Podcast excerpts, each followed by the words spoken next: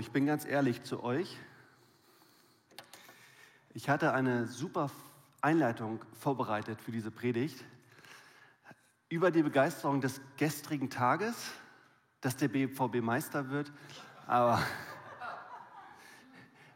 ich musste, ich musste es nochmal rausstreichen. Ich habe die Bilder auch nochmal gelöscht von, der, äh, von den Folien. Aber vielleicht äh, heute Nachmittag, vielleicht werden da ja einige HSV-Fans begeistert sein über, darüber, dass der HSV wieder aufsteigt nach fünf, da sehe ich schon einen ganz großen HSV-Fan, aufsteigt in die erste Liga. Das würde uns begeistern.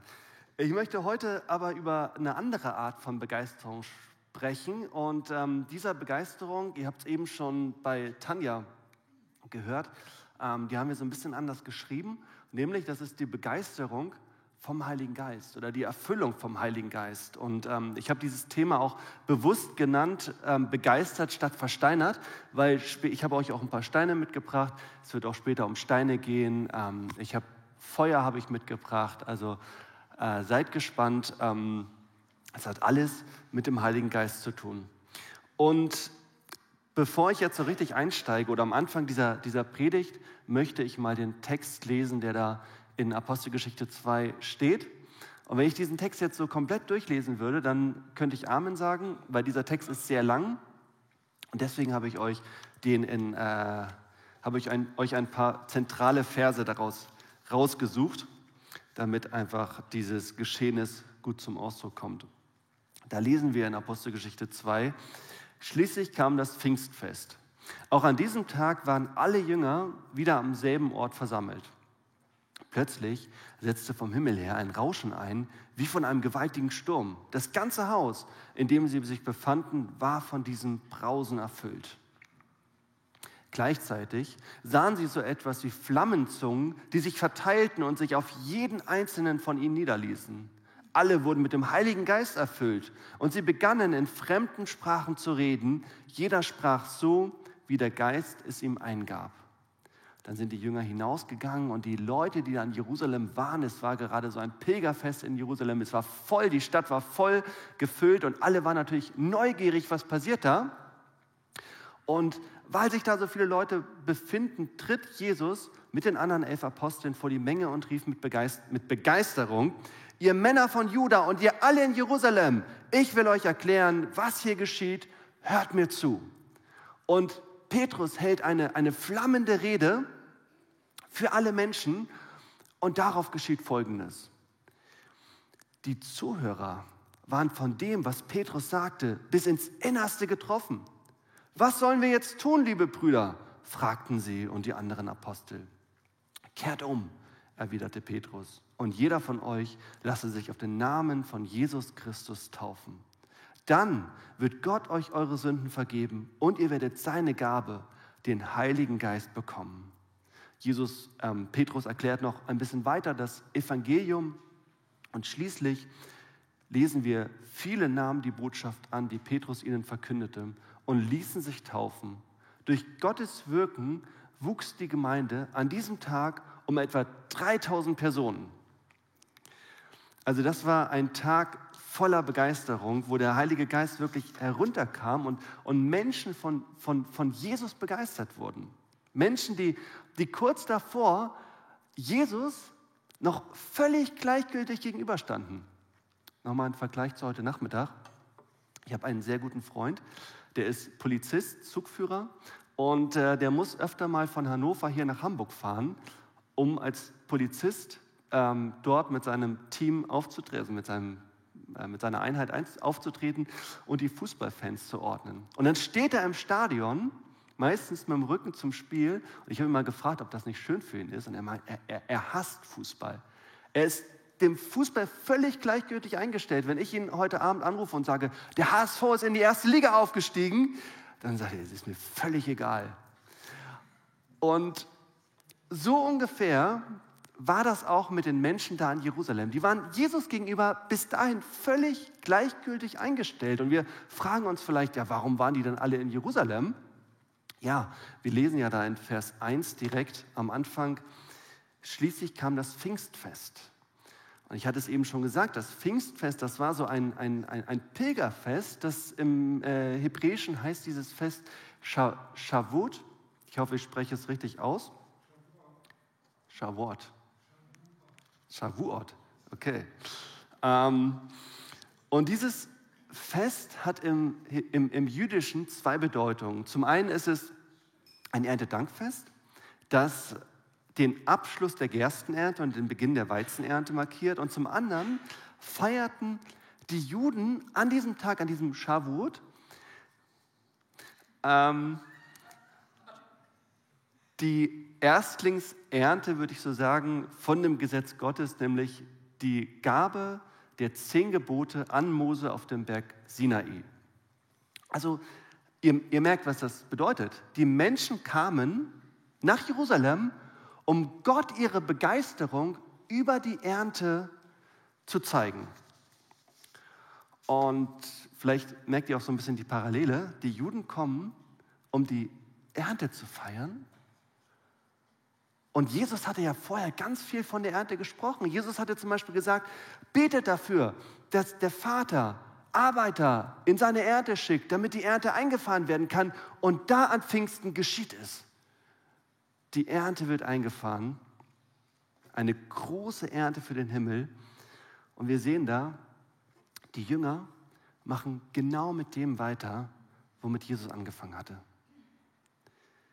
Jesus ist in diese Welt gekommen, um Menschen zu retten und die Jünger machen genau damit weiter. Und genau darum geht es doch auch in unserer aktuellen Predigtserie, dass wir uns immer wieder anschauen, was hat Jesus gemacht und wie können seine Nachfolger damit weitermachen.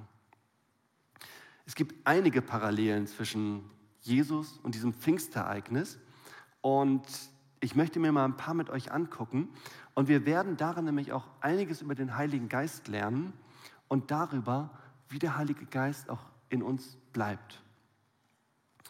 Und wir wissen ja, die, der Beginn dieser Mission von Jesus, was war das? Womit hat Jesu Mission begonnen?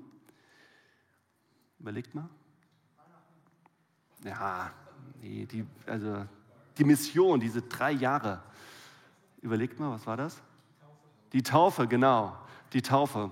Und es ist wirklich interessant, weil Beginn von, der Beginn von Jesu Mission war die Taufe. Und was ist der Beginn der Mission der Gemeinde? Das ist auch die Taufe. Genau dasselbe. Und wir lesen da von dem Beginn der äh, Mission Jesu, da lesen wir, und als Jesus getauft war, stieg er alsbald herauf aus dem Wasser. Und siehe, da tat sich ihm der Himmel auf und er sah den Geist Gottes, da geht es um den Geist Gottes wieder, wie eine Taube herabfahren und über sich kommen. Jesus wird sozusagen begeistert. Und ähm, das ist sehr ähnlich wie das, was an Pfingsten geschieht. Da lassen sich auch Menschen taufen und werden mit dem Heiligen Geist erfüllt. So ein, eine Taufe ist immer so ein, ein Grund der Begeisterung. Deswegen freue ich mich auf deine Taufe, Hannah. Ähm, du lässt dich am, am, nächsten Samstag taufen am Elbstrand in der Nähe der Strandperle um halb elf. Und das ist ein Grund zum Feiern. Und ich glaube, Hannah, wenn du dich taufen lässt, wird wahrscheinlich nicht dasselbe geschehen, was hier bei Jesus in der Taufe geschehen ist. Also wahrscheinlich, wir wissen es nicht, aber wahrscheinlich wird sich nicht der Himmel öffnen und eine, der Heilige Geist in Form einer Taufe herabkommen und sich auf dich setzen. Aber ich glaube, das, was da zum Ausdruck kommt, das wird bei dir ganz genauso passieren. Und das passiert bei jedem Menschen, der sich taufen lässt. Denn diese, diese Erscheinung des Heiligen Geistes, die ist ja begleitet von einer Stimme Gottes, die spricht, dies ist mein geliebter Sohn, an dem ich wohlgefallen habe. Und wenn sich eine Frau taufen lässt, dann sagt Gott, dies ist meine geliebte Tochter, an der ich wohlgefallen habe. Also wir merken da, der Heilige Geist Gottes an uns, das ist zum einen diese, diese Bestätigung Gottes an dich. Du bist mein Kind, an dir habe ich wohlgefallen. Und zum anderen, und das ist auch ganz wichtig, kommt ja der Heilige Geist auch als eine Befähigung, damit Gott auch weiterhin Wohlgefallen an uns haben kann. Damit Gott uns verändern kann. Damit diese Begeisterung auch anhält und nicht durch alte Denkweisen, durch alte Gefühlsweisen, durch alte Verhaltensweisen wieder zurückgedrängt wird. Gottes Geist in uns, das ist so wichtig. Das ist da, damit wir eng mit Gott in Verbindung bleiben. Und ja, und es ist natürlich, ihr merkt, es ist die Bestätigung Gottes an uns, es ist aber auch die Befähigung Gottes an uns. Es liegt auch zum Teil in unserer Verantwortung, dass der Heilige Geist in uns bleibt. Das klingt jetzt ein bisschen theoretisch. Ich habe euch eine Illustration mitgebracht. Ich hatte ja eben schon gesagt, ich habe Feuer dabei. Was meine ich damit? Stellt euch vor, stellt euch vor, ich habe hier so ein, ein leeres Glas. Stell dir vor, dieses Glas repräsentiert dein Herz und deine Seele. In diesem Glas ist genug Platz für den Heiligen Geist, um in dir zu wohnen und dich zu erfüllen. Und wir lesen ja da an der Geschichte von Pfingsten, dass, dass der Heilige Geist wie, wie Feuerflammen auf die Menschen herabkam. Diese, dieses Licht des Heiligen Geistes leuchtet hell und, ähm, und kann dein Leben mit Wärme und mit, mit Licht Gottes erfüllen. Ich halte das mal hier rein. Und ihr seht, wenn ein Mensch mit dem Heiligen Geist erfüllt ist, ja, das ist etwas, das spendet Licht, das sieht gut aus, das gibt Wärme, aber man muss natürlich sehr gut darauf aufpassen. Wenn ich jetzt zum Beispiel eine, Sand voller, eine, eine, eine Hand voller Sand da reinkippen würde, dann würde das Licht ausgehen. Oder wenn ich einen Föhn nehmen würde und ihn daneben halte, würde auch das Licht ausgehen. Oder wenn ich das Glas fallen lasse oder umdrehe. All das darf nicht geschehen, damit, damit Gottes Geist in uns am Brennen bleibt. Und genauso wie, wie diese, dieses Glas die Flamme schützt, genauso wichtig ist, dass wir uns dafür entscheiden. Zum einen, dass dieses Licht in uns kommt, dass wir die Entscheidung treffen, die du zum Beispiel getroffen hast, Hannah, und dass wir aber auch aufpassen, dass diese Flamme nicht ausgeht. Was ist dazu eigentlich notwendig? Ich habe euch mal drei Dinge mitgebracht, die wichtig sind, nämlich die Bibel, die Korrektur durch Gott, durch sein Wort, die Gemeinschaft mit anderen, die Gemeinde und das Gebet, wo natürlich auch Lobpreis dazu zählt. Und wir haben es sozusagen in der Hand. Wir haben es in der Hand, dass dieses Geschenk Gottes, dieses, dieses Licht auch wirklich anbleibt. Jesus will unser Leben ausfüllen, er will uns begeistern. Und das Interessante ist ja, dass diese drei Dinge, ne, Bibel, Gemeinschaft und Gebet, dass das auch genau das ist, was die Gemeinde da an Pfingsten tut. Pfingsten ist geschehen und was passiert dann in den Tagen danach? Passt auf, was das Leben der Christen prägte, waren die Lehre, in der die Apostel sie unterwiesen, ihr Zusammenhalt in gegenseitiger Liebe und Hilfsbereitschaft, das Mahl des Herrn und das Gebet. Ihr merkt, da stecken diese drei Dinge drinne. Bibel, also sie, sie blieben in der Lehre, die die Apostel ihnen gaben. Wir haben natürlich heute nicht mehr die Apostel, aber wir haben die Schriften der Apostel, nämlich das Neue Testament. Sie blieben im Zusammenhalt, sie hielten zusammen als Gemeinde und sie blieben im Gespräch mit Gott. Wie wichtig das ist, merken wir im Folgenden. Wie wichtig dieses, diese, ähm, als erstes die Bibel ist, nämlich auch bei, bei Jesus. Wir hatten es ja eben schon gelesen. Ähm, bei der Taufe von Jesus kommt diese Stimme und sagt, dies ist mein geliebter Sohn, an dem ich wohlgefallen habe. Und genau im Vers danach lesen wir, da wurde Jesus vom Geist in die Wüste geführt, damit er von dem Teufel versucht würde. Und das ist ganz interessant. Jesus muss direkt nach seiner Taufe durch drei schwierige Prüfungen durch. Er erlebt diese Versuchungen und was tut er dagegen?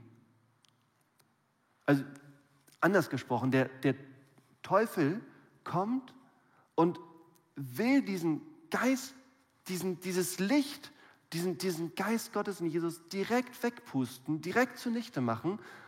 Und was macht Jesus, um, um dem zu entgegnen? Überlegt mal, was tut er in der Geschichte? Er nimmt dreimal Bezug auf das Wort Gottes und schlägt sozusagen mit dem Wort Gottes zurück. Und ihr merkt, was das bedeutet, wie wichtig die Bibel ist, wie wichtig das Wort Gottes ist, damit der Heilige Geist auch in uns bleibt.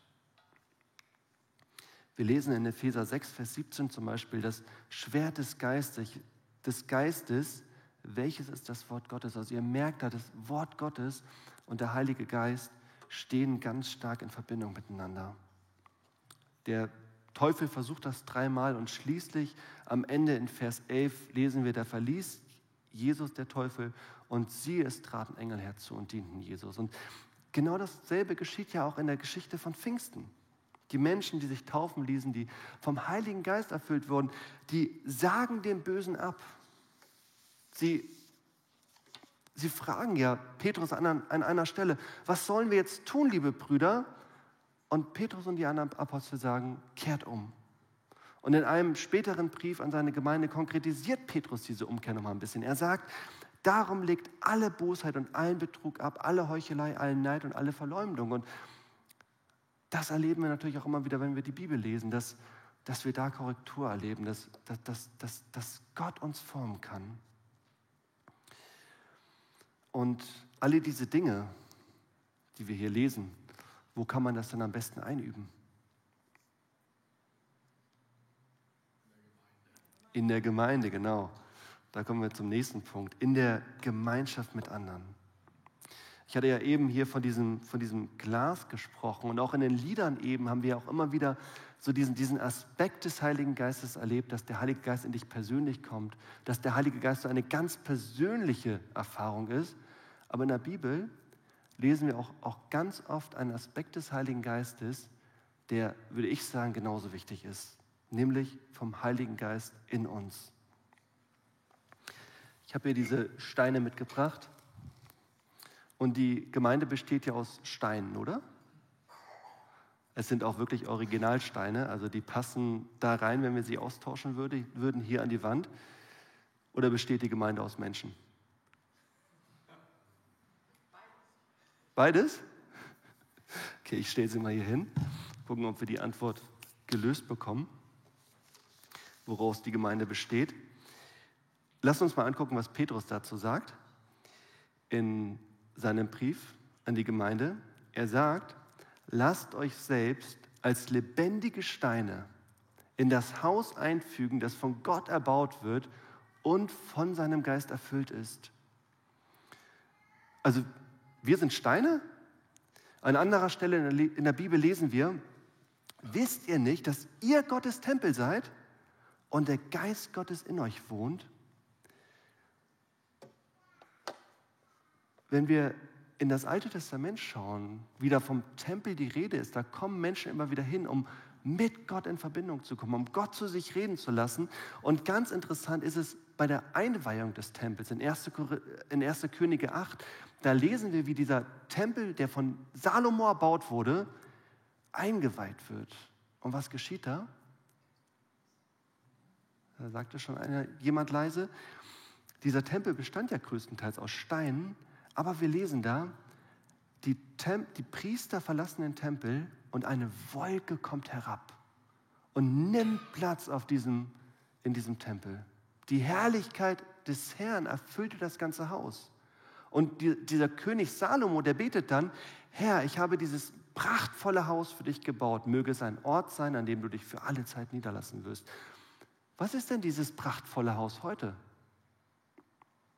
Das sind wir. Wir sind die lebendigen Steine, jeder von uns, wie es Petrus in seinem Brief schreibt. Und wenn wir zusammenkommen, dann, dann kommt der Heilige Geist herab und nimmt Platz in uns. An Pfingsten geschieht ja genau so etwas Ähnliches wie bei der Einweihung des ersten Tempels. Der Geist Gottes kam herab. Doch wo sich damals im Tempel zusammengefügte tote Steine getroffen haben, da, da fügen sich jetzt Menschen zusammen. Wir sind Gottes Tempel und deshalb ist es auch so wichtig, dass wir zusammenhalten als Gemeinde. Und wir lesen ja auch in der Gemeinde immer wieder, eine, du hast es eben gesagt, diese Funktion des Heiligen Geistes. Der Heilige Geist ist ein Helfer, der Heilige Geist ist ein Ratgeber, ist ein Beistand, ist ein Tröster, ein Fürsprecher. Und vielleicht hast du das schon mal erlebt, dass du hier in der Gemeinde erlebt hast, wie, wie Gott zu dir gesprochen hat, auch durch andere Menschen. Dass andere Menschen, die vom Heiligen Geist erfüllt sind, diese Funktion einnehmen und plötzlich Helfer sind oder Fürsprecher oder Tröster, dich in den Arm nehmen, für dich sind, an dich glauben. Jemand aus der Gemeinde hier hatte letztens mal, er ist auch gerade hier, hatte letztens mal, ich hatte vor einiger Zeit mit ihm gesprochen und er hat dann so etwas gesagt, was mir seitdem nicht aus dem Kopf gegangen ist. Er hat gesagt, mir begegnet Gott in letzter Zeit durch Menschen. In letzter Zeit redet Gott ganz oft zu mir durch andere Menschen. Und das fand ich sehr interessant, weil ich diese Möglichkeit Gottes oftmals gar nicht so auf dem, auf dem Schirm habe. Aber wenn wir uns bewusst machen, was, was Petrus über den Wohnort Gottes in neutestamentlicher Zeit sagt, dann macht das Sinn, dass Gott hier erlebbar ist. Jürgen sagt ja immer wieder, wer ist denn die Gemeinde? Ja, da passt das auch zu. Wir sind die Gemeinde, jeder von uns, der sich hier dazu zählt. Und das heißt, der Heilige Geist wirkt durch dich und durch dich und durch dich.